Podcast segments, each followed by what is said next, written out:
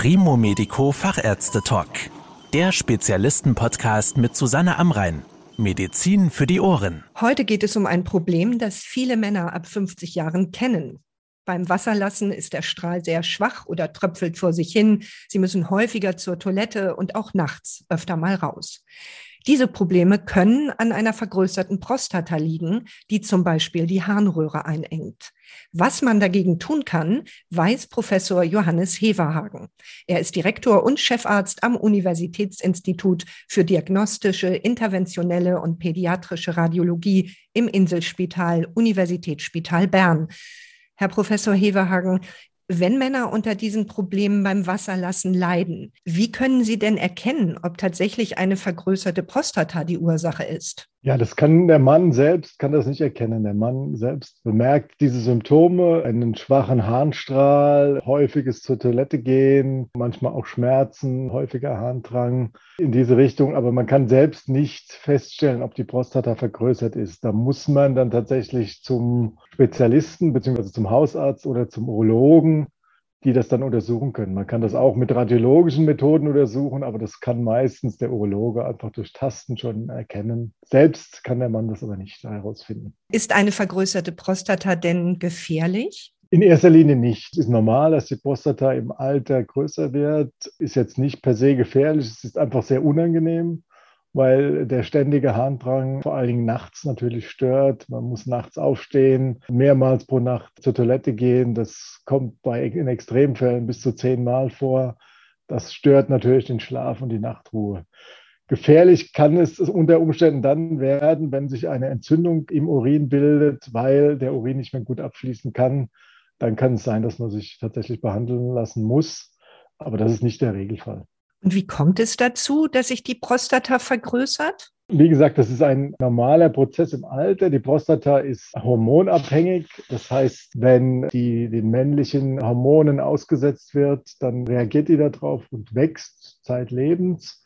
Und je mehr Hormone der Mann hat, desto mehr wird die Prostata angeregt zum Wachsen. Das ist durchaus normal, ist an sich erstmal kein Krankheitswert. Es wird erst zum Krankheitswert, wenn das Symptome für den Mann macht. Gibt es denn Medikamente, die helfen könnten, dass die Prostata wieder kleiner wird? Ja, also prinzipiell gibt es erstmal Hausmittel, Sonnenblumenkerne, Kürbiskerne können dem Ganzen entgegenwirken in geringem Maß. Es kann die Symptome tatsächlich lindern, aber irgendwann reicht das nicht mehr aus. Tabletten in dem Sinne gibt es nicht. Man muss dann eigentlich schon einen Eingriff machen. Sie behandeln ja Männer mit einer vergrößerten Prostata. Was ist denn aus Ihrem Fachbereich die bevorzugte Methode? Prinzipiell gibt es zwei Methoden. Einmal die Operation, also wirklich die Prostata herausschneiden oder herausschälen. Das ist die eine Methode, die eben durch den Urologen durchgeführt wird. Und die zweite Methode ist der Verschluss von Gefäßen, die zur Prostata führen. Und dadurch wird die Blutversorgung abgestellt und die Prostata schrumpft. Das hat den Vorteil, dass man das dosiert machen kann. Das heißt, man kann einen Teil der Gefäße verschließen und einen Teil offen lassen und kann so die Schrumpfung steuern. Kommt auch nicht zum kompletten Absterben der Prostata, sondern ein Teil davon stirbt ab und wird kleiner und ein Teil bleibt erhalten. Das heißt, man hat das Organ weiterhin zur Verfügung. Bei der Operation wird es mehr oder weniger ganz herausgenommen. Das machen wir, indem wir die Leiste punktieren und dann ganz gezielt die Gefäße, die zur Prostata führen, verschließen. Wie funktioniert das? Eigentlich ganz einfach. Wir punktiert ein Blutgefäß in der Leiste und nimmt dann einen kleinen Katheter, der über verschiedene Abzweigungen bis zur Prostata hin vorgeführt wird.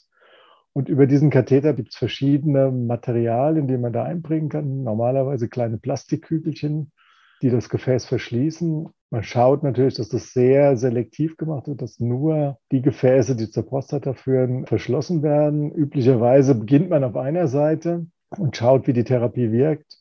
Wenn das nicht reicht, macht man auf der anderen Seite das Gleiche nochmal. Ist diese Methode für alle Patienten mit einer vergrößerten Prostata geeignet oder müssen bestimmte Voraussetzungen erfüllt sein? Im Prinzip ist die für jeden Patienten mit vergrößerter Prostata geeignet. Es macht natürlich einfach Sinn, das dann zu machen, wenn man gewisse Symptome hat. Also nicht zu früh damit anzufangen. Also vorbeugend würde ich das nicht tun. Es ist ein kleiner Eingriff mit geringen Risiken, aber ist, jeder Eingriff hat, hat Risiken.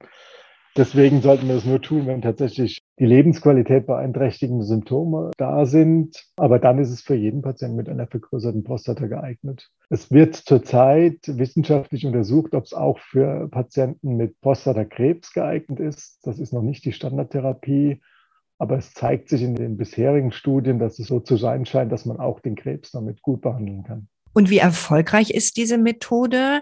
Ist zum Beispiel hinterher wieder ein normaler Urinfluss möglich und funktioniert die Prostata einwandfrei? Ja, kein Verfahren ist hundertprozentig. Also man kann nicht jedem Patienten versprechen, dass danach alles wieder so ist wie vorher. Man kann aber den Patienten auf jeden Fall versprechen, dass es besser wird. Praktisch jedem Patienten geht es so, wenn der Eingriff gelingt, dass es dann besser wird. Bei vielen Patienten ist es tatsächlich so, dass normaler Urinfluss zustande kommt und die nächtlich nicht mehr aufstehen muss oder nur noch einmal aufstehen muss, im Gegensatz zu zehnmal. Also es eine deutliche Verbesserung der Symptome kommt.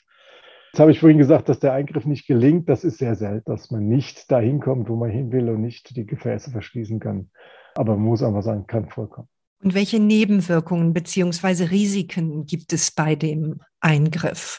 Bei Männern ist natürlich die Sorge immer groß, zum Beispiel auch, dass die Potenz nachlässt. Das kann ich sagen, das ist nicht der Fall. Das Risiko besteht bei der Operation, bei der Embolisation überhaupt nicht, weil wir überhaupt nicht äh, in die Nähe kommen der Nerven, die nicht beeinflussen. Die Risiken sind eigentlich die grundsätzlichen OP-Risiken. Wir punktieren, wir stechen in ein Blutgefäß, das kann bluten. Wenn es ganz schlimm läuft, dann kann es auch mal mehr bluten und man muss eine kleine OP machen, um das wieder zu verschließen.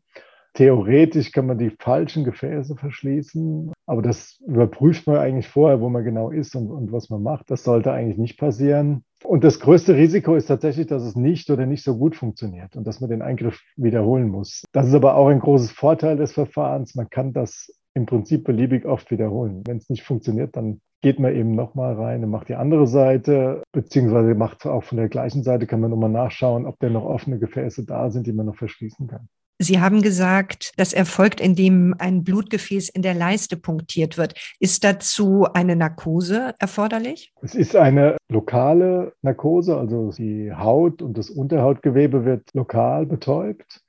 Aber es ist keine Vollnarkose notwendig. Also der Patient ist wach dabei und ansprechbar. Je nachdem, wie er das wünscht, wie aufgeregt er ist, kann man ihm ein Beruhigungsmittel geben. Aber es ist keine Vollnarkose notwendig. Er muss nicht schlafen. Ja, er kann wach sein. Er kann im Prinzip auch zugucken. Das ist je nach Wunsch des Patienten natürlich davon abhängig. Ein großes Risiko bei Operationen ist ja häufig die Narkose und die können wir hier vermeiden. Sie haben ja vorhin schon Hausmittel erwähnt. Gibt es denn irgendeine Möglichkeit, dass Männer vielleicht verhindern könnten, dass ihre Prostata größer wird? Nein, das geht nicht. Also man kann natürlich Kürbiskerne essen, aber das trägt nicht dazu bei, dass es nicht größer wird. Wie gesagt, auch die Kürbiskerne tragen ein bisschen zur Minderung der Symptome bei, aber sie wirken nicht, dass die Prostata wieder kleiner wird. Es gibt keine vorbeugenden Maßnahmen, die man ergreifen kann. Das gehört einfach dazu, zum Risiko, ein Mann zu sein. Es kommt mit dem Alter. Man kann nichts vorbeugend tun. Vielen Dank für Ihre Erklärungen, Herr Professor Heverhagen. Sehr gerne. Das war der Primo Medico Fachärzte Talk. Danke, dass Sie zugehört haben. Mehr Informationen rund um das Thema Gesundheit und medizinische Spezialisten finden Sie auf primomedico.com. Bis zum nächsten Mal, wenn es wieder heißt Medizin für die Ohren.